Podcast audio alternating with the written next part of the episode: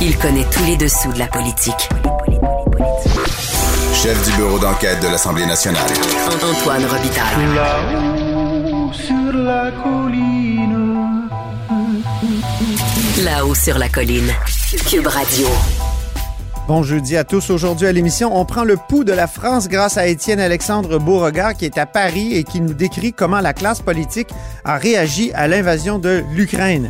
Aussi, Étienne Alexandre s'est rendu dans un rassemblement politique de Valérie Pécresse, candidate de Les Républicains dans la campagne présidentielle, et dont le discours était selon lui catastrophique. Mais d'abord, mais d'abord, c'est l'heure de notre rencontre quotidienne avec Rémi Nadeau. Réminado, Tout a été mauvais. Ça a été un spectacle désolant. C'était triste de voir ça. Antoine Robitaille. On sait bien, vous voulez faire du nationalisme, mais non, on veut justement contrebalancer cette délocalisation-là politique. La rencontre.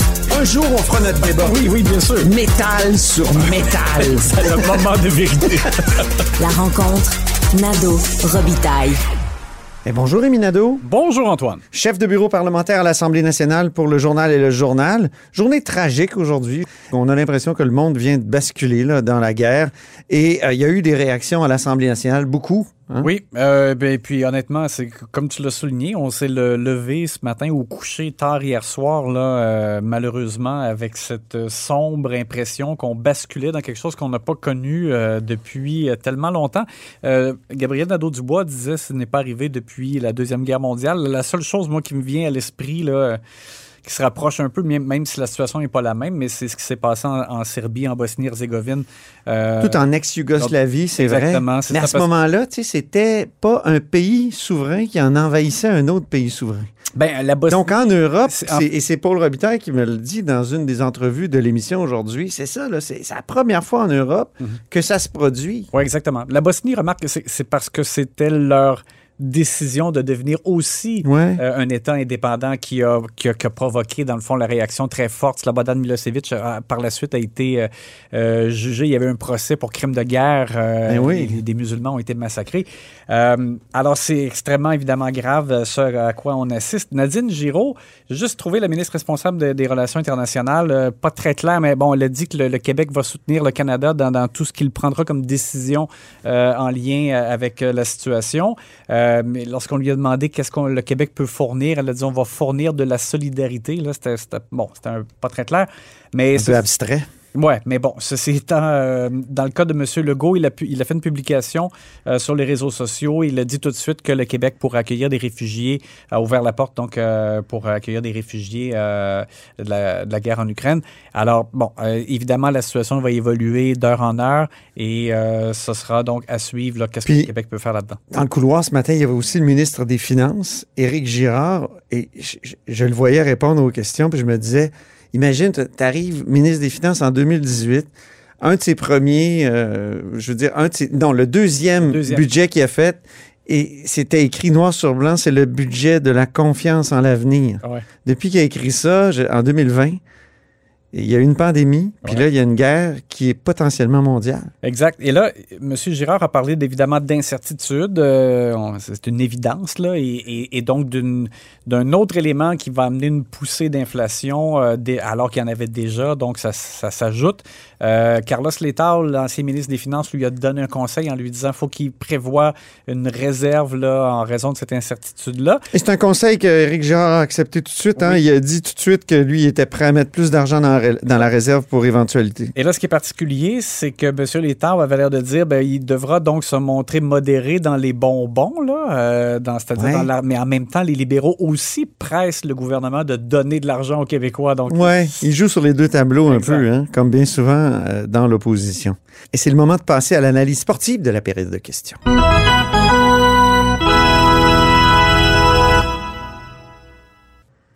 Joute moins intéressante que celle d'hier, mais quand même, euh, il y a eu la question de la réforme de la loi 101 qui était au cœur des débats, notamment entre Pascal Bérubé et euh, le gouvernement. Oui, il faut dire rapidement que le gouvernement a rejeté l'amendement proposé par le PQ d'étendre l'application de la loi 101 au cégep.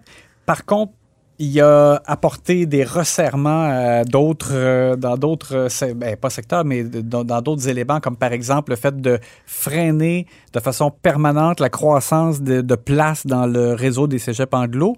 Euh, alors, il devait y avoir une croissance limitée à 8% des nouvelles places dans les cégeps anglo, et là, on gèle complètement euh, pour l'éternité. là. C'est, c'est, c'est ça qui, qui Avec l'appui des libéraux. avec l'appui euh, des. ah ben, les libéraux, en fait, ont surtout appuyé l'ajout euh, de l'obligation qu'il y ait trois cours en français Ah oui, réussis euh, par euh, les gens dans les cégeps anglophones. Donc, ça, ça vient donner une certaine sécurité à l'effet, dans le fond, que la- la- les étudiants ne, ne font pas que leur parcours complètement en anglais et, et se dénaturent si, par exemple, ce sont des allophones qui ont fait leur parcours précédent en français. Alors, ça, ça a été accepté. Et même, ce qui est particulier, c'est que Hélène David du Parti libéral a même fait ajouter elle-même le fait que ça s'adressait aussi à ce que- ce qu'on appelle les ayants droit, donc la, la communauté euh, anglophone historique. Et ça, c'est comme, je trouve ça particulier. C'est comme si les libéraux avaient dessiné sur eux-mêmes une cible pour se faire attaquer par leur clientèle en- en- anglophone. Mais euh, par contre, le Dominique Andelade a réagi très fortement aujourd'hui contre le gel euh, permanent euh, de, de place dans les cégeps anglo. Alors, c'est comme s'ils s'étaient rétablis un peu face à leur clientèle. Puis elle a affirmé qu'en l'état, ils peuvent pas appuyer le projet de loi 96. Donc, Oui. ils vont voter contre. Oui, exact. Parce que là, elle, elle dit que Et ça, c'est quelque chose. Là. Elle, elle dit justement que le gel permanent des places dans les cégeps anglo, c'est comme faire la loi 101 au cégep de façon déguisée. Mhm. Pascal Bérubé, pour lui, c'est tout le contraire. Lui, c'est- tellement, là, c'est une insulte pratiquement à l'intelligence des Mais citoyens. juste avant qu'on passe à Pascal Bérubé, ça a été tout un débat au caucus libéral. Ils ont essayé de prendre position. Il y a même eu des suggestions euh, de la part de certains députés d'en faire un vote libre. Ah, ce qui aurait été un aveu de faiblesse de la part de la chef. Il a fallu s'entendre sur une position. Puis finalement, la crainte de la résurgence d'un parti égalité a forcé euh, les libéraux à dire, ben, euh, parce qu'ils ont peur de perdre des comtés. Là. c'est clair. Ben, Le problème, là, tu sais, tu sais quoi, Rémi? C'est que quand le Parti égalité a existé, là, Robert Bourassa était très fort. Ouais. Il a gagné les élections de 89 avec 49,9% des voix. Alors, est-ce que c'est ça qui empêcherait les libéraux nécessairement de revenir au pouvoir?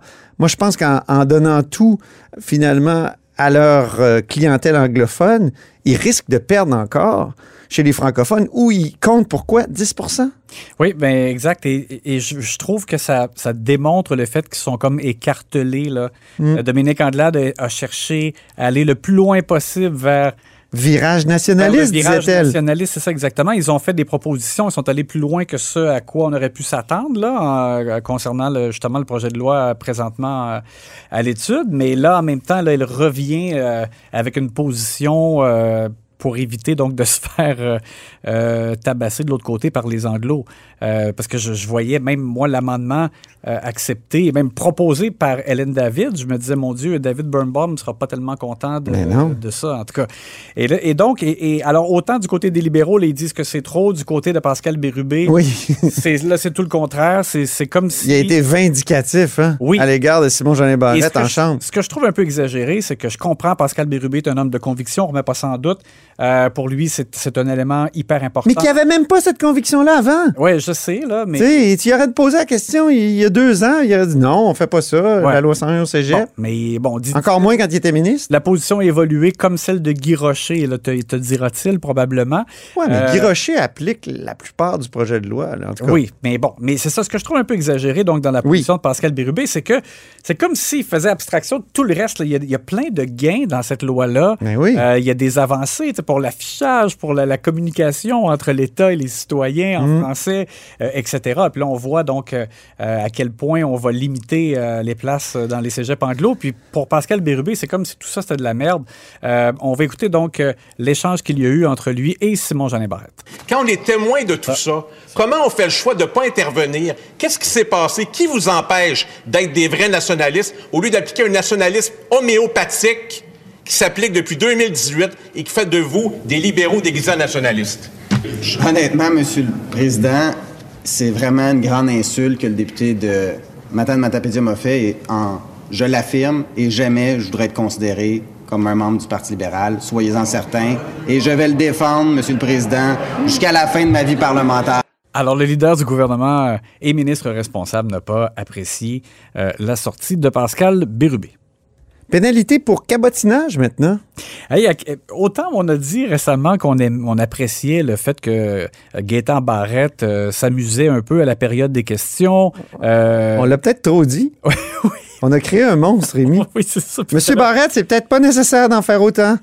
Parce qu'aujourd'hui, j'ai eu l'impression, quand, quand un député pose une question et que c'est même pas possible de répondre tellement c'était formulé uniquement juste pour faire de l'humour, mais là, il y a un problème. C'est comme à, Oui. À- à la LNI, là, dans le temps, la Ligue d'improvisation, il y avait un arbitre qui sifflait et qui disait cabotinage. Là, j'ai eu l'impression que C'était c'était... Yvan Ponton Oui, lui-même. exactement. Vous écouter Gaëtan Barrette, qui a poussé peut-être un peu trop loin en s'amusant ce matin. J'en suis rendu à me poser une question bien simple.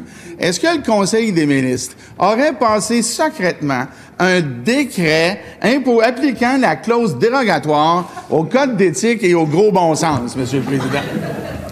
Je voyais en chambre Jean-François Roberge, par exemple, qui a mimé comme le, le tambour en, Ah en voyant ça, justement, en disant Mon Dieu, ça c'est comme juste uniquement pour faire de l'humour.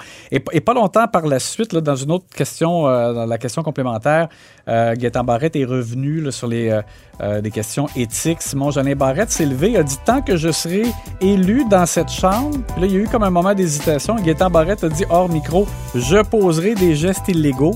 Et là, ça, ça a vraiment pas fait l'affaire des Caroline Proux s'est exprimée très fort. C'est petit. C'est petit! petit, exactement. Alors, ça a un peu mal viré à la toute fin de la période de questions là-dessus. Ben, merci beaucoup, Rémi, puis on se reparle demain vendredi. À demain!